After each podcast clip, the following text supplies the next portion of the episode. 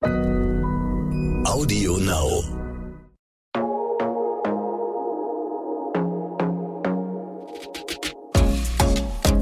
Glossip, der Gala Beauty Podcast. Willkommen zurück bei Glossip zur dritten Folge mit Sophia Thiel. Und auch heute möchte ich noch einmal eine Triggerwarnung rausgeben. Wir sprechen detailliert über psychische Erkrankungen wie Depression und Essstörung. Hallo Sophia. Hello.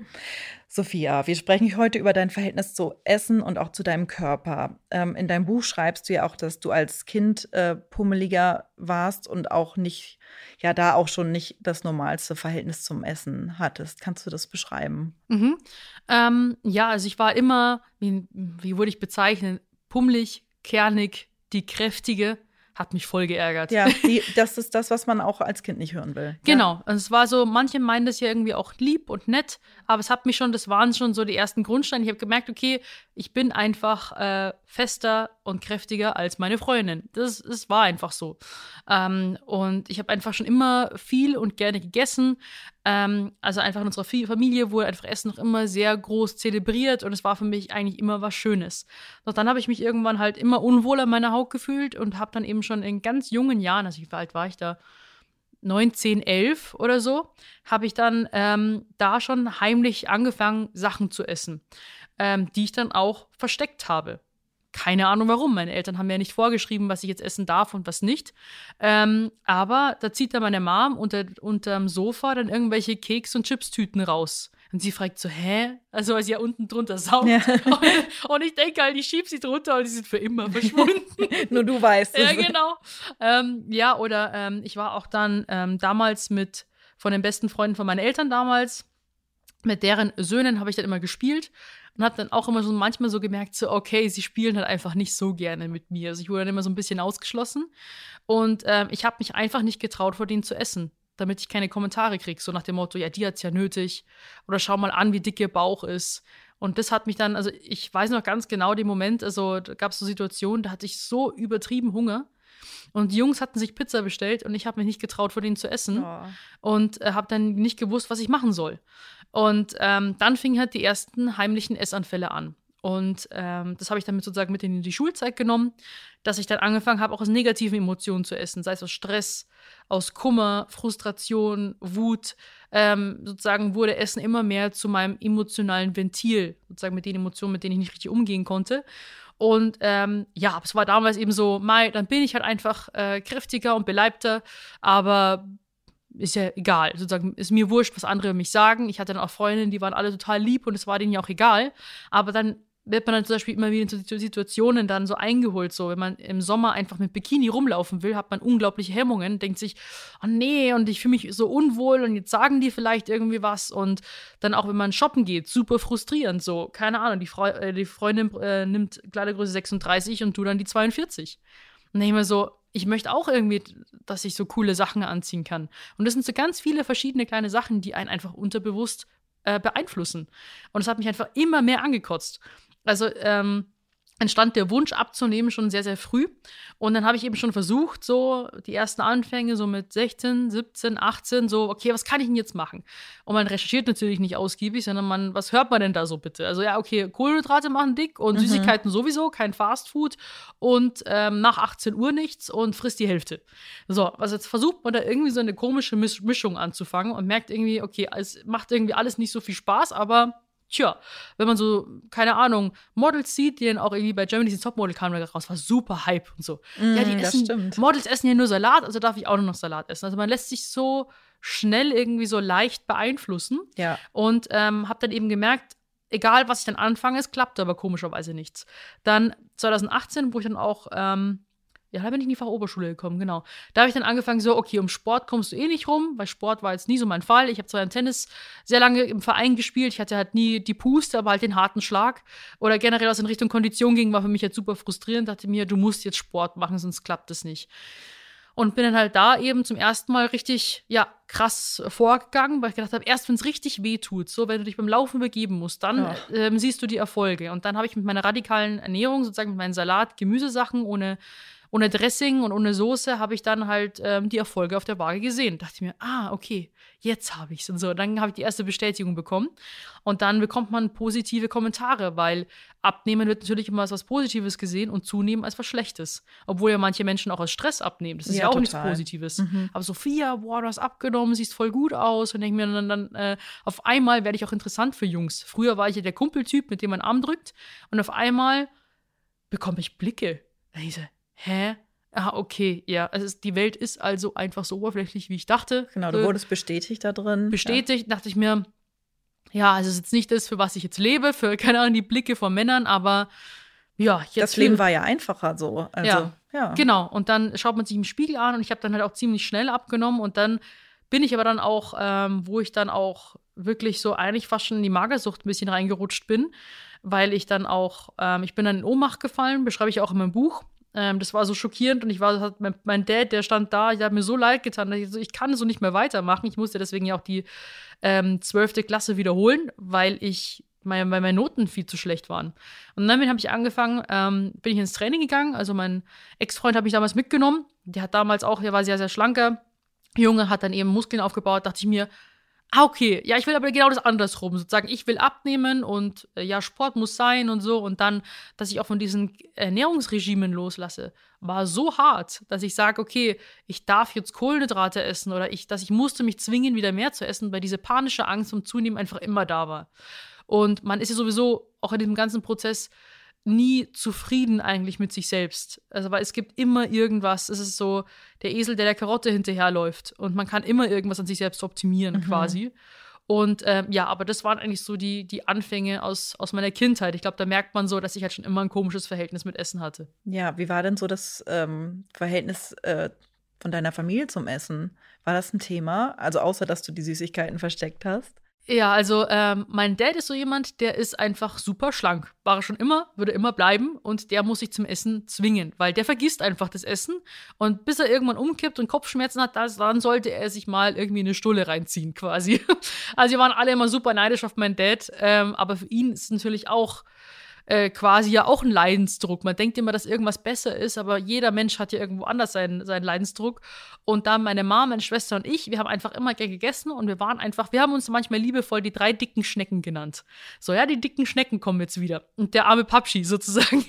aber ähm, ja, also meine Schwester hatte auch mit ihrem äh, Gewicht zu kämpfen damals, ähm, hat Diäten gemacht, meine Mom genauso. Also wir hatten eigentlich auch immer schon so Diäten im Kopf oder dass wir einfach abspecken wollen, aber jetzt nicht irgendwie krampfhaft oder irgendwie Zwang, weil wenn man dann irgendwie im Urlaub ist, dann haut man halt einfach rein, wie sonst auch immer. Also, aber ich habe gedacht, ähm, ich kann nicht zu allem jetzt immer Ja sagen, sondern ich, wenn ich abnehmen will, dann, dann muss ich auch einfach ja zu allem Nein sagen. Und dann habe ich angefangen, eben keinerlei Ausnahmen mehr zu machen. Ich war immer im Restaurant mit der Tupperware dabei und das war für meine Familie am Anfang schon hart, dass sie gedacht haben, ja, jetzt nimmst du die Tupperware wieder mit und ähm, bin da halt auch auf sehr viel Unmut äh, gestoßen, auch bei meinen Freundinnen, die wollten da mit mir halt ungern ins Café gehen, weil ich halt wie ein Alien mit der Tupperware da saß. Und ich habe aber, die, wie gesagt, immer wieder die Bestätigung bekommen, dass sich dieses ähm, stringente, radikale Verhalten sich für mich immer lohnt. Ja, weil das wäre auch meine nächste Frage gewesen. War das im Freundeskreis ein Thema? Manchmal ist es ja so, dass es sich auch so hochschaukelt und man sich anstachelt. Ja, ja, das war also, ich hatte ja in der Schule eine, eine Freundin-Clique. Da war es, war das Thema, Thema Diät noch jetzt, also wir wollten zwar auch irgendwie abnehmen, aber wir haben eigentlich äh, war, da war das ganze Thema noch nicht so präsent. Mit denen habe ich jetzt auch übrigens auch wieder Kontakt. Das ah, okay. ist richtig cool. Ähm, und dann sozusagen bin ich in die Fachoberschule, in die gemischte wieder ähm, fürs Abi dann gegangen und da war eine neue Clique und die konnte damit halt gar nicht umgehen, weil ich ja dann in dieses äh, Fitness-Ding reingekommen bin. Und ähm, sie haben halt schon gemerkt, dass ich ein sehr ungesundes Essverhalten habe, dass ich sehr wenig esse und dass alles halt viel zu schnell bei mir geht. Und ich glaube schon, dass ich mich auch verändert habe. Also von meinen, ich war halt einfach nicht mehr so bubbly, sondern ich war einfach ja, hm, wie soll ich sagen, Träger oder nicht Träger, sondern wie Aber du hattest ja auch keine Energie, woher auch? Genau, ja. also so ein bisschen ja. einfach abgestumpft war ich einfach. Und, ähm, und dann haben sie sozusagen, haben sie auch halt das eher schlecht geredet. Ähm, ja, du siehst halt aus wie ein Kerl jetzt, obwohl ich wahrscheinlich ein halbes Jahr trainiere, ich sah aus wie, wie nix. Und ähm, das ist halt irgendwie alles, dass ich mich total verändert habe, dass ich jetzt eine oberflächliche Piep geworden bin. Und ähm, dann haben sie mich auch zum Schulpsychologen geschickt. Und ich dachte Ja, mir, okay. was, was passiert hier eigentlich so? So alle wenden sich gegen mich. Und dann war ich jetzt so, wie gesagt, in diesem Bodybuilding-Trip drin. Dann kamen mir die Arnold Schwarzenegger-Motivationssprüche in den Kopf so. Da kommen die Naysayers und du musst da einfach durchprügeln. So, egal, wer sich gegen die stellt, einfach, weil ich bin nicht gut in dickköpfig sein. Und wenn ich mir was ein, einbilde, dann kann jeder was sagen und dann prallt alles an mir ab und ich ziehe nur das durch, was ich für richtig halte. Und das habe ich dann sozusagen ja auch gemacht und dann ging das auch ziemlich schnell. Weil, also von Diäten zu, also sich so doll einzuschränken, dann wieder ähm, zum Bodybuilding ist ja, es ging ja quasi weiter mit den Einschränkungen. Also auch wenn du dann ja anders gegessen hast, war es dann ja wieder Hardcore nach Plan und äh, nicht Genuss, nicht, sondern zählen und wiegen wahrscheinlich. Hm.